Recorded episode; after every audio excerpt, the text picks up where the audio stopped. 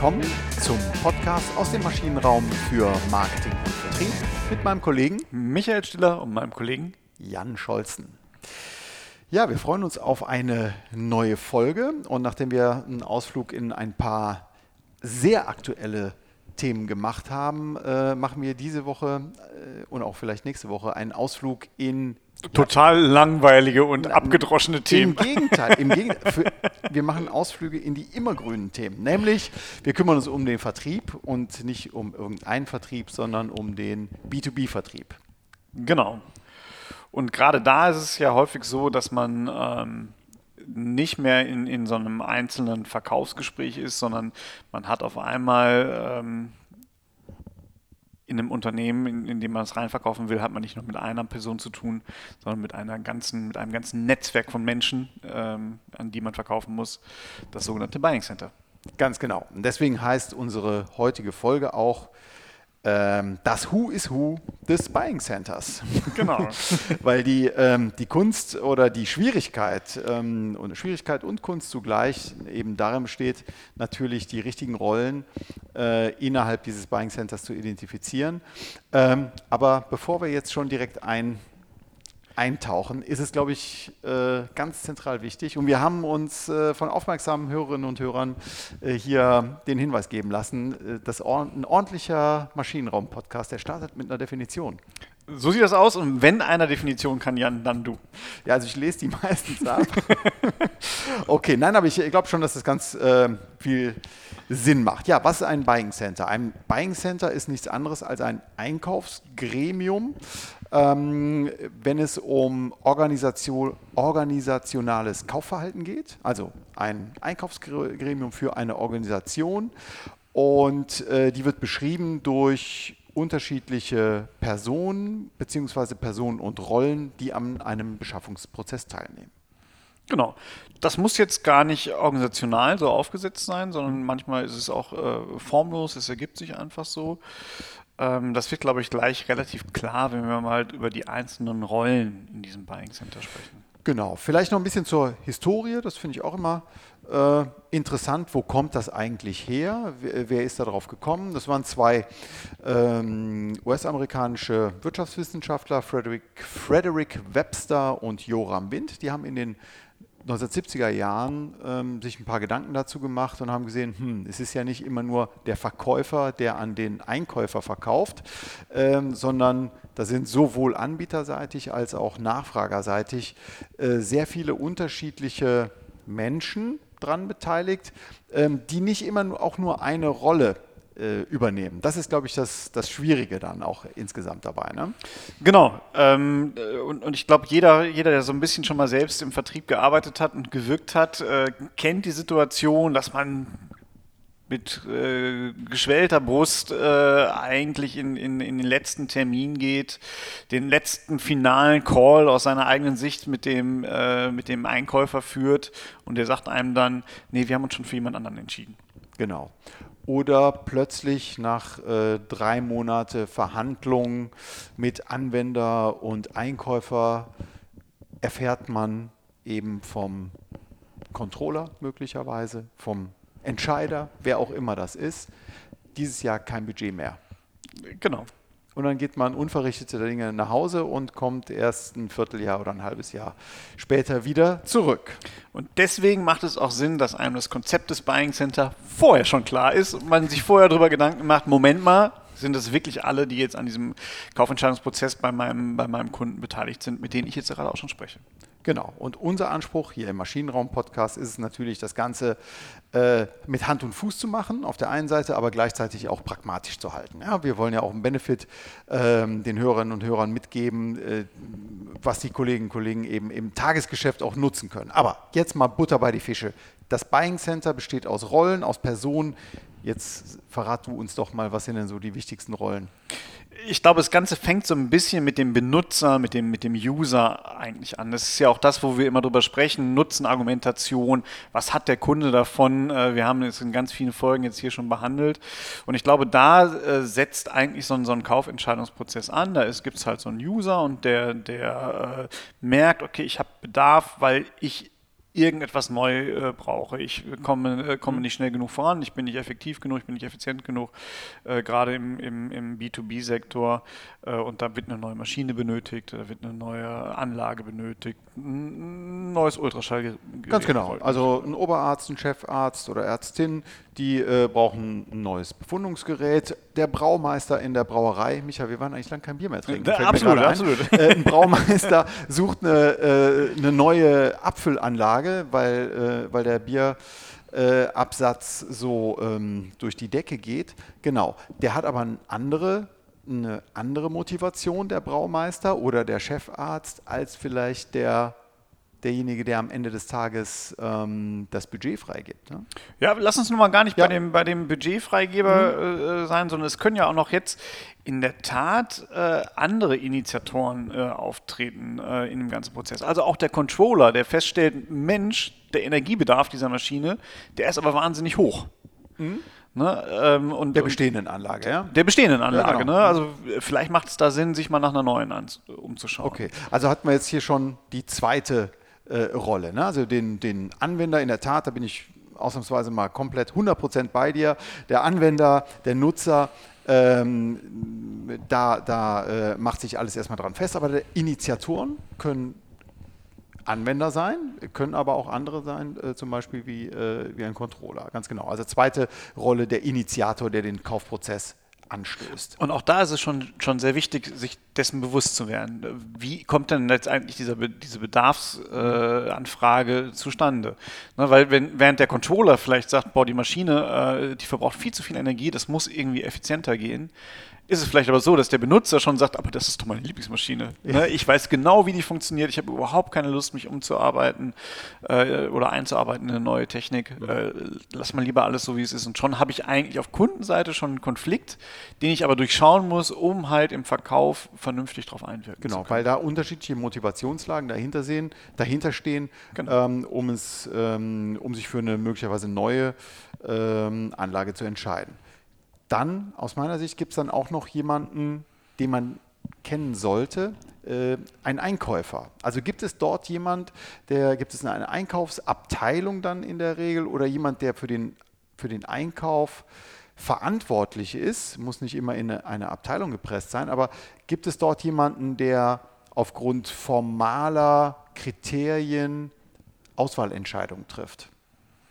Genau. Hm? Das wäre so eine dritte Rolle. Ähm, häufig und ja, du wolltest noch was sagen? Äh, vielleicht äh, sogar mindestens genauso äh, wichtig wie der Einkäufer, mit dem ich natürlich dann letztendlich diese ganzen formalen Richtlinien äh, mhm. auch besprechen muss, auch wieder eine ganz andere Motivationslage. Da können wir gleich nochmal auch genauer drauf eingehen. Aber eine Rolle, die häufig auch schon bevor ich überhaupt mit dem Einkäufer zum Sprechen komme, äh, zum Tragen kommt, ist der sogenannte Gatekeeper der Pförtner der Information, würde ich mal sagen. Genau, der macht das Türchen auf oder zu und der kann durch ganz banale Gründe das Türchen zulassen ähm, und dann kommt man gar nicht äh, zum Initiator, zum Benutzer oder zum Einkäufer hin. Ja? Genau, das, äh, das, das kann der, der Maschinist sein, äh, ja. ne, der sagt, nee, ich finde jetzt aber äh, schmiermittelfreie Gleitlager, finde ich jetzt eine doofe Sache. So eine Maschine kommt mir nicht ins Haus, ich will mich über mein Ölchen reinspritzen. Ja. Ähm, das kann aber auch die Assistentin des Geschäftsführers sein, die eigentlich einen guten Kontakt hatte immer zu zwei anderen Anbietern und die gar keine Lust hat, jetzt mit dem dritten Termine zu vereinbaren. Genau, weil es ja in der Vergangenheit schon mal Schwierigkeiten gab, also lieber äh, mit den, das Gute liegt so nah, warum jetzt sich plötzlich von irgendwas Neuem äh, verunsichern lassen? Äh, ja? Manchmal menschelt es auch einfach nur. Ja, klar. Mhm. An, an, diesen Stellen. Ne? Auch mhm. da kommt es immer wieder dazu, dass jemand sagt, nö, der ist aber der Stiller, den will ich hier nicht sehen in der Butze äh, ich sag mal, der hat sich nicht mehr gemeldet oder der hat einfach keine Informationen mehr genau. geschickt. Genau, also klassischer Gatekeeper, ja. äh, aus welchen Gründen auch immer, aber das ist auch eine sehr, sehr wichtige äh, Rolle, zumindest am Beginn zumindest zu Beginn äh, des ja. Kaufentscheidungsprozesses oder insgesamt des Kaufprozesses. Hm? Ähm, später sieht das anders aus. Aber zu den Phasen kommen wir auch nochmal. Genau, und jetzt kommen noch zwei weitere Rollen hinzu. Einmal der Beeinflusser, das kann jemand komplett von woanders sein, das können äh, Ex-Kollegen sein, das können bestehende Kollegen sein, das können äh, Fachleute sein, das können Organisationen sein, ähm, Industrieverbände könnten das sein. Also jeder, der formal nicht am Kaufprozess beteiligt ist, aber indirekt doch einen Einfluss äh, ausübt, ist ein Beeinflusser. So kann man es zusammenfassen. Und nochmal das Pikante hierbei, äh, es kann natürlich sein, dass ein jemand Initiator ist und gleichzeitig Gatekeeper und Beeinflusser. Ja, also das ist nicht immer eins zu eins, leider. Ähm, das macht es so, so herausfordernd. Es ist nicht immer eins zu eins so eine Rolle mit, einem, ähm, mit einer Person verbunden. Genau, das ist in der, in der Tat so. Häufig äh, gibt es da Personalunion quasi in den einzelnen Rollen. Äh, es sind auch nicht immer alle Rollen vergeben.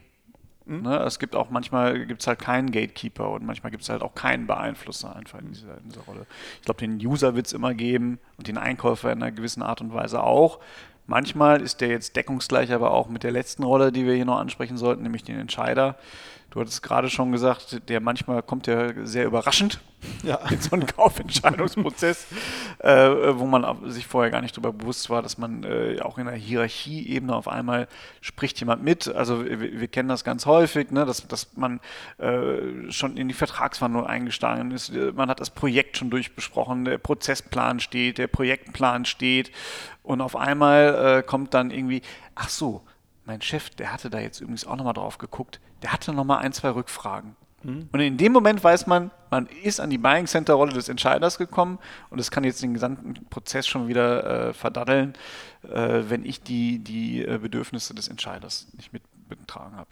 Genau, das kann sich in die Länge ziehen oder es kann nach hinten losgehen. Äh, ähm, genau, also das ist schon äh, eine absolut kritische Rolle und ähm, besser ist es, oder ein, ja, doch besser und schneller ist es, idealerweise sich im Vorhinein Gedanken darüber zu machen, wer ist denn jetzt Gatekeeper, wer hat das Ganze initiiert, wer ist der Nutzer, wer ist der Einkäufer, wer ist der Beeinflusser und am aller, allerwichtigsten, wenn man durch die Tür kommen möchte, zumindest dann, wenn man etwas absetzen möchte, der Entscheider. Genau. Gut. Ähm, ja, ähm, wir hatten in der Vorbesprechung auch hier so einen Punkt äh, uns aufgeschrieben, dass das Buying Center auch was mit der Komplexität eben der nachgefragten Produktlösung oder äh, Lösung überhaupt ähm, äh, zu tun hat. Ähm, warum ist das so? Warum brauche ich, warum brauche ich jetzt plötzlich diese sechs Rollen oder warum mache ich es mir hier, mache ich mir hier nicht ein bisschen zu, selber zu kompliziert in der Analyse? Ähm, nee, das, das sehe ich überhaupt nicht so, weil also klar ist ja, dass man, dass man versucht, durch das Trennen dieser Rollen eine gewisse Objektivität herzustellen. Also äh, wenn wir mal, uns mal so eine Motivation anschauen, so ein Benutzer, der möchte, ich sag mal, das ist jetzt vielleicht derjenige, der mit der Maschine arbeitet, der hat natürlich auch ein ganz hohes Interesse daran, gute Ergebnisse liefern zu können, damit er selber glänzt. Er möchte aber halt auch möglichst wenig Arbeit reinstecken. Ähm, damit kommt man dann häufig auch dazu, dass man versucht, Kaufentscheidungsrisiken zu vermeiden ähm, und, und dann lieber sagt, was, was, lass uns lieber die teurere Maschine nehmen. Ich glaube, dass ich damit einfacher durchkommen werde, weil ich vielleicht auch, der, ich weiß, da sind die Schulungsunterlagen besser aufbereitet, da ist die Bedienungsanleitung nicht nur in Chinesisch erhältlich, sondern äh, ich habe sie halt in allen Sprachen ähm, und gehe so in eine Entscheidung, wo ein Einkäufer aber zum Beispiel sagen würde, nee, Moment mal, wir haben aber auch wirtschaftliche Kennzahlen, äh, da wollen wir halt auch dran ansetzen.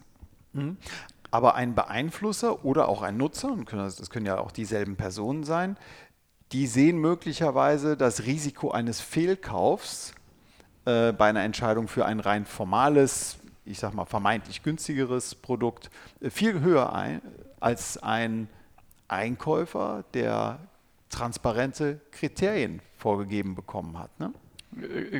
Ja, beziehungsweise er hat halt andere Kriterien halt vorgekommen. Ne? Also der, der achtet vielleicht viel mehr darauf, dass ich am Ende des Tages äh, einen, vernünftigen Return on Invest bekomme, mhm. anstatt dass ich eine, eine, eine, ein suchendes Maschinchen habe und in meinem Maschinenraum äh, es, äh, wie sagt man so schön, läuft wie geschmiert.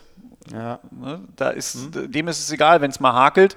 Wenn er sagt, naja, aber wenn wir 10% Ausschuss haben, dann ist das zwar ein Riesenhässel in der Produktion, Deckungsbeitragsmäßig oder, oder vom Return on Investment her ist es aber vielleicht trotzdem günstiger, als diese fünfmal teurere Maschine zu nehmen, wo ich diese Ausfälle nicht habe. Genau. Und deswegen äh, macht es Sinn, jetzt wenn man diese Positionen oder diese Rollen identifiziert hat, ähm, wer welche Rolle übernehmen kann oder übernimmt, die Motivationslagen, ja, die Gedanken sich darüber zu machen, zu fragen was ist Ihnen denn wichtig, wen könnten wir denn vergessen haben, ähm, wie, ähm, äh, was ist Ihnen wichtig, wie haben Sie das in der Vergangenheit ge gehandhabt, was könnte denn jetzt noch schief laufen, wen müssen wir denn noch überzeugen. Also alles solche ähm, ja, offene Fragen, glaube ich, ähm, helfen da ganz, ganz gut, um, ähm, um eben ja, erstmal die Person zu identifizieren, wer welche Rolle übernimmt, also wer übernimmt welche Rolle und was, ist die, was sind die wichtigen Kriterien für die jeweiligen Rollen. Genau. Ich glaube, das macht, sich, macht sogar Sinn, sich im, im Vorfeld, also gerade dann, wenn ich im, im Bereich komplexer Dienstleistungen bin, ich, ich sag mal, die, die Rollen gibt es immer. Mhm. Ich glaube, das muss einem klar sein. Äh, die Rollen gibt es immer. Die Frage ist immer nur, auf wie viele Personen sind sie verteilt. Mhm. Und ähm, da hilft es schon mal, sich auch immer klar zu machen und im Vorfeld auch schon mal die Frage zu stellen, wie läuft denn eigentlich bei Ihnen ein Beschaffungsprozess ab? Genau. Also das sollte so eine, eine relativ frühe Frage für den, für den Vertriebler sein, zu, äh, sich zu erkundigen, wie läuft denn der normale Prozess bei Ihnen ab? Ne, dann, vermeidet man zum Beispiel auch eine ganz klassische äh, Falle, man hat mit dem Anwender äh, schon verhandelt. Man ist sich fast schon handelseinig. Man ist sich handelseinig, man hat dem Anwender auch schon Rabatte gegeben. Und dann kommt der Einkäufer ins Spiel und sagt, ja, Moment mal, wenn da schon Rabatt draufsteht, ich bin ja dafür eingestellt, Rabatte rauszuhandeln, dann will ich aber noch mal einen Rabatt haben. Genau.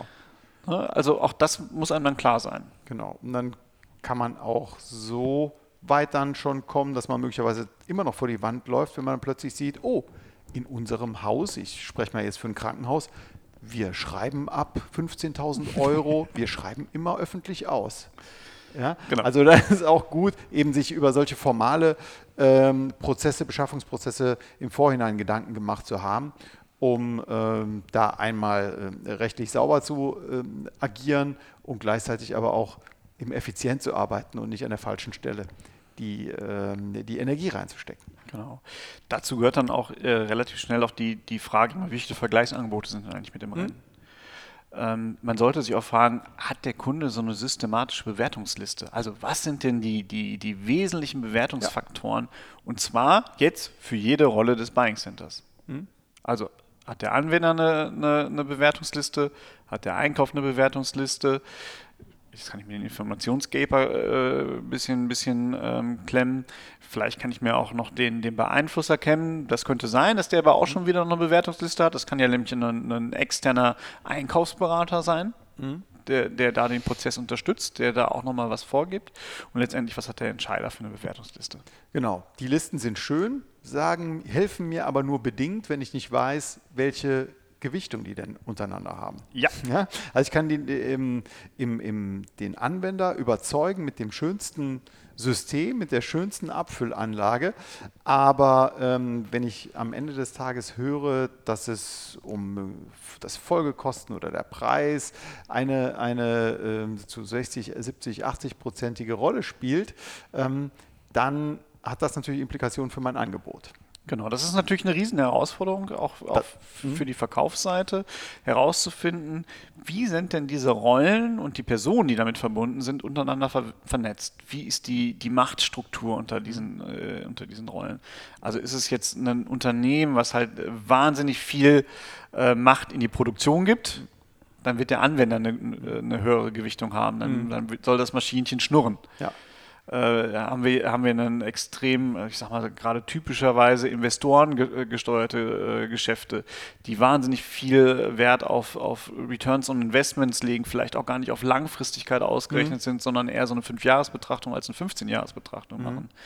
Ne, dann weiß ich, da brauche ich nicht mit der Langlebigkeit meiner Maschine zu kommen, wenn ich sage, die hält Ihnen noch 20 Jahre, sondern da muss ich einfach einen, einen sauberen Business Case nach fünf Jahren abliefern.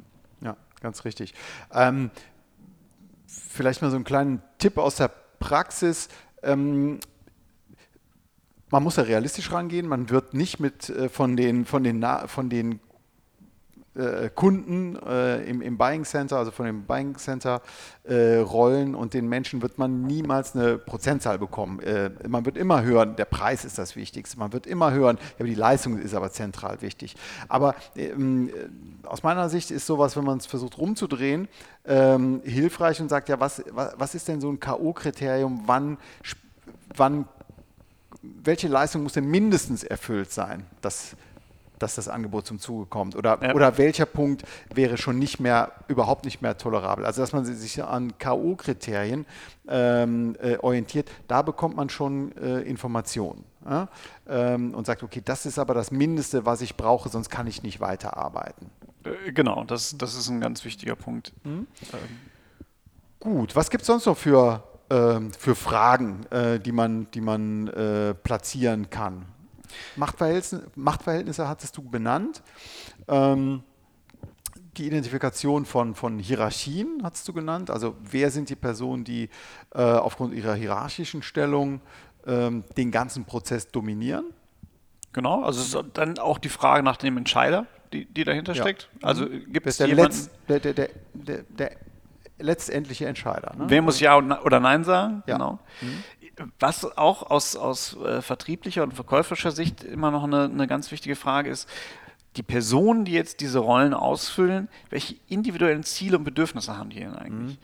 Wie kann ich denen bei ihrer Karriere helfen mit in meinem Verkaufsprozess?